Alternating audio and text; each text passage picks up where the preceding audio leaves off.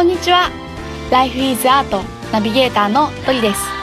この番組では人生の彩り方をテーマにさまざまなライフスタイルのゲストさんをお招きして対談していきます。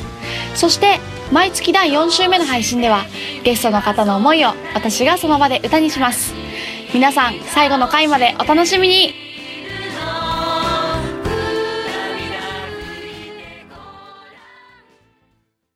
それでは本日のゲストをご紹介します。一人一人の可能性を伸ばす仕事場のサークルワークル代表の町塚俊介さんです。お願いします。お願いします。はいそんな感じで始まりましたけれども、えー実は私たち今ですねあいまいえ？なんてあいまいえ。あいまいえでいいんだ、なんか「あ」の後ろに点が入ってたから。ああれはね、こううん。Facebook グループの名前で、あ。ここ自体はあいまいえっていう、あそうなんだ。そうそうそうはい「あいまいえ」と呼ばれるシェアハウスでいいんですかね？そうですね。シェアハウス兼コミュニティスペースみたいな。はい。うん。コミュニティスペースも兼ねたシェアハウスにて、えー収録をねしております、はい。温かいお茶と、えっと、ほのかにお香の香りがあってすごくいい空間うん。なんですけども実はあのマッチと呼ばせていただいている本日のゲストの町塚さん、お会いするのまだ2回2目。喋るのまだ15分くらい。みたいな。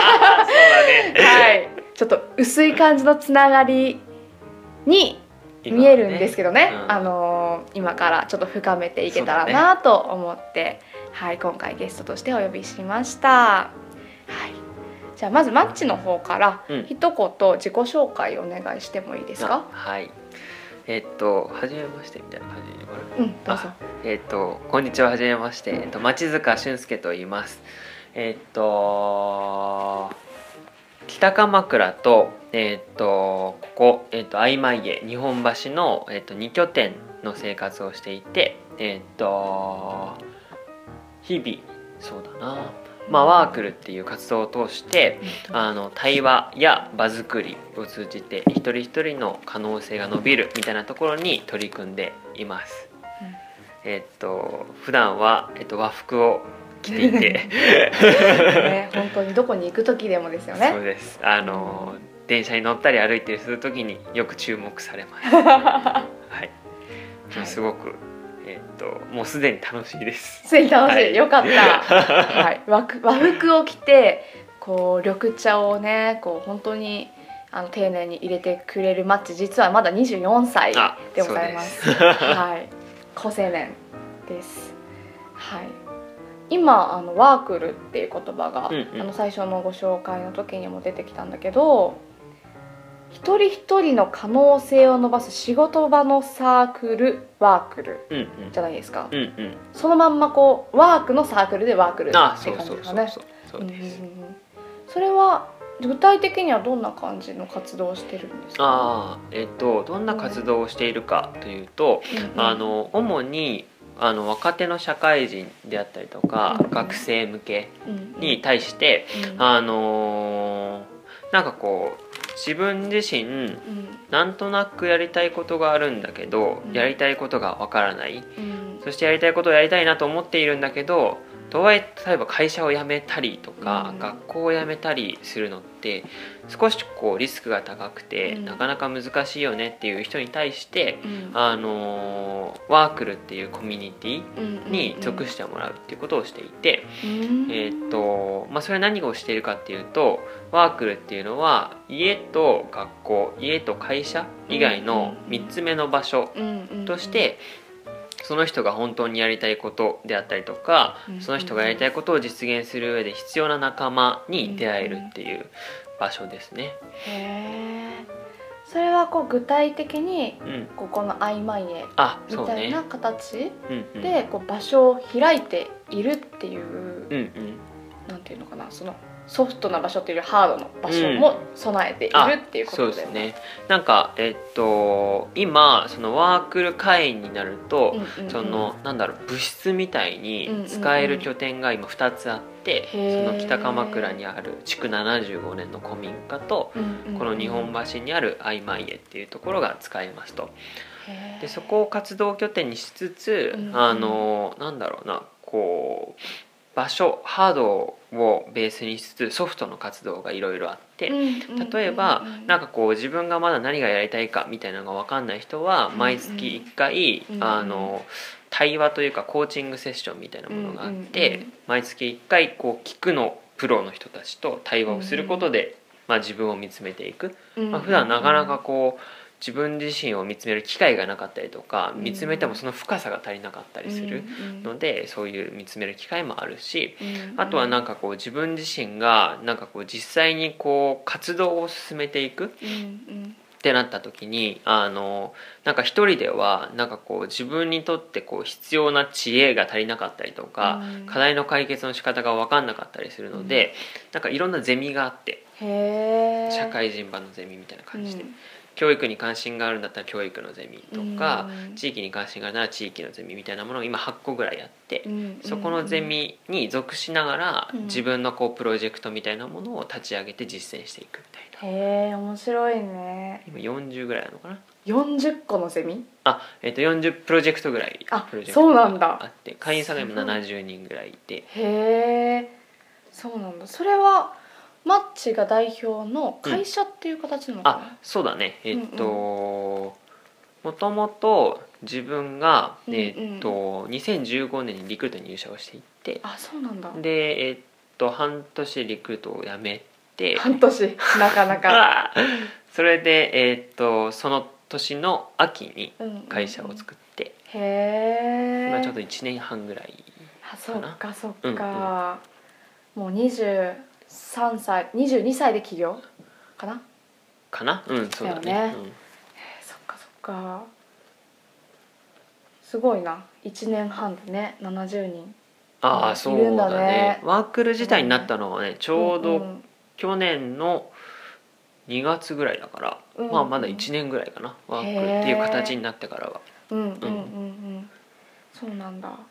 その中でのマッチの役割としては、うんまあ、全体を見ているっていう感じあーっとねそういう意味でいくと、なんか自分の役割は大きく2つかなと思うんってて、うんうんうんあのー対話をする人とっていうのと、うんうんうんうん。あとは語る人っていうこの2つかなと、へー。まあ、両方話して聞いてるだけなんだけど。話して基本的なことですよ、うん。あ大切なのことですよ。なんかこううんうん経営者のあり方ってうん。いろんなあり方があるっていうふうに思っていて、うん。でもなんかこういわゆる形式上の経営者一般的な経営者ではなくって、うん。こうオリジナリティのあるなんかこう関わり方をしたいってなった時にその2つにまあたどり着いているんだけれどもまあ、対話をする人っていうのはうん。あのなんだろう仲間との対話をしたりとか、うん。えーっと会員さんとの対話をしたりとかっていう文脈かな。うん。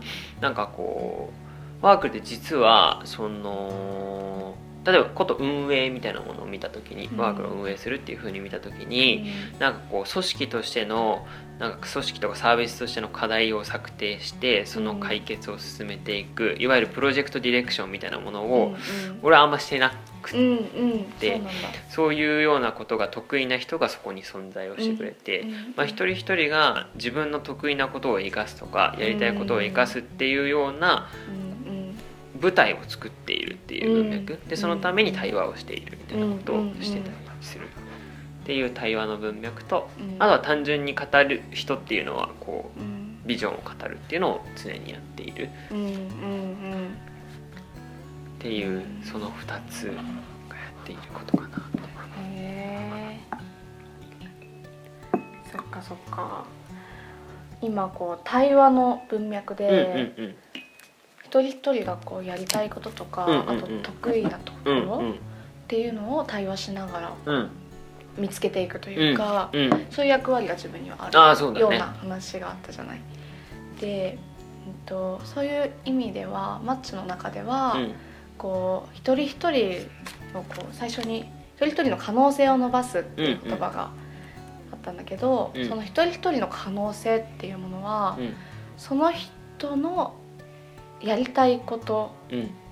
でありその人の、えー、と得意なところうんうんうん。を伸ばしていくっていうのとイコールになってるのかな、ああ可能性そうだねそうだね。そっかそっか、うん。そうなんだ。じゃあやりたいことをみんな見つけて、うん。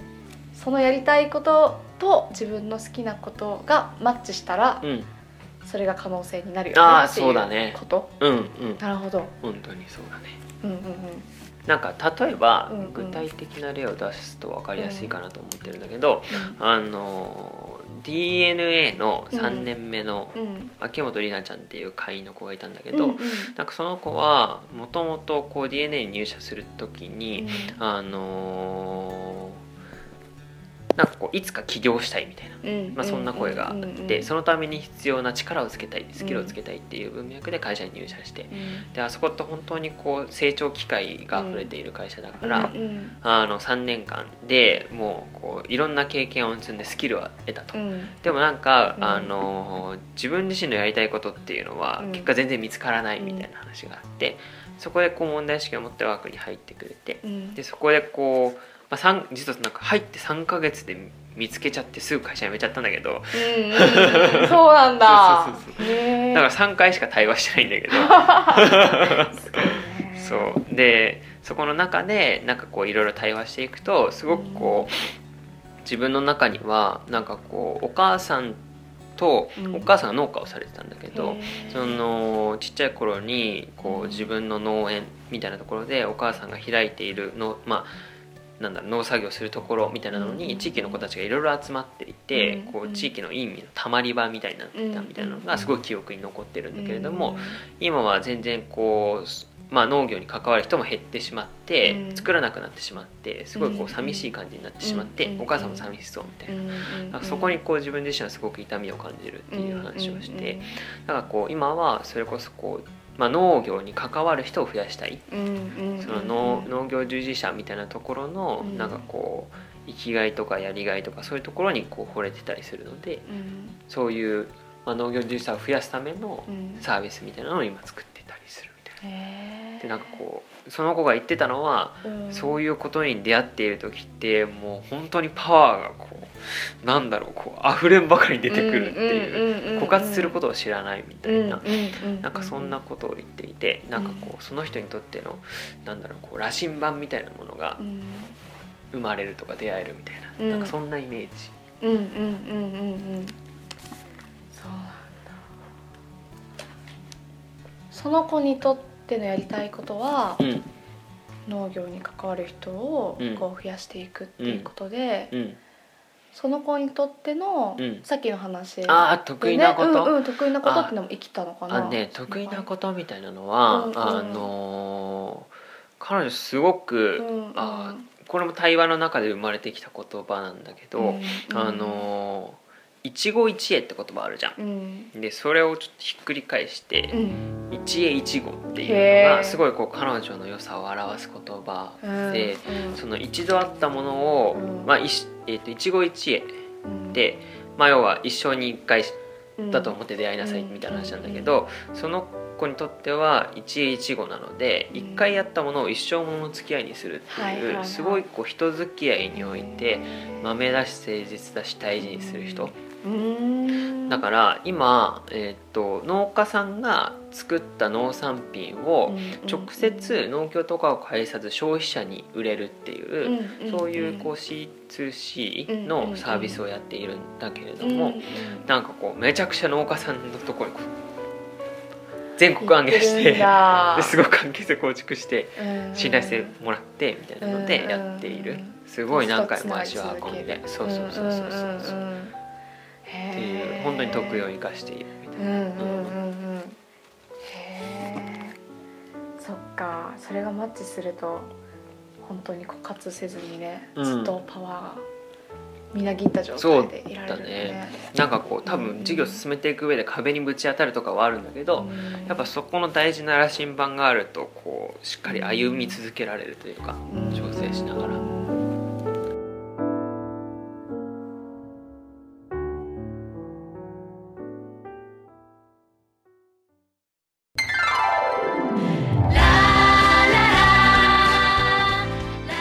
までお聴きくださりありがとうございました。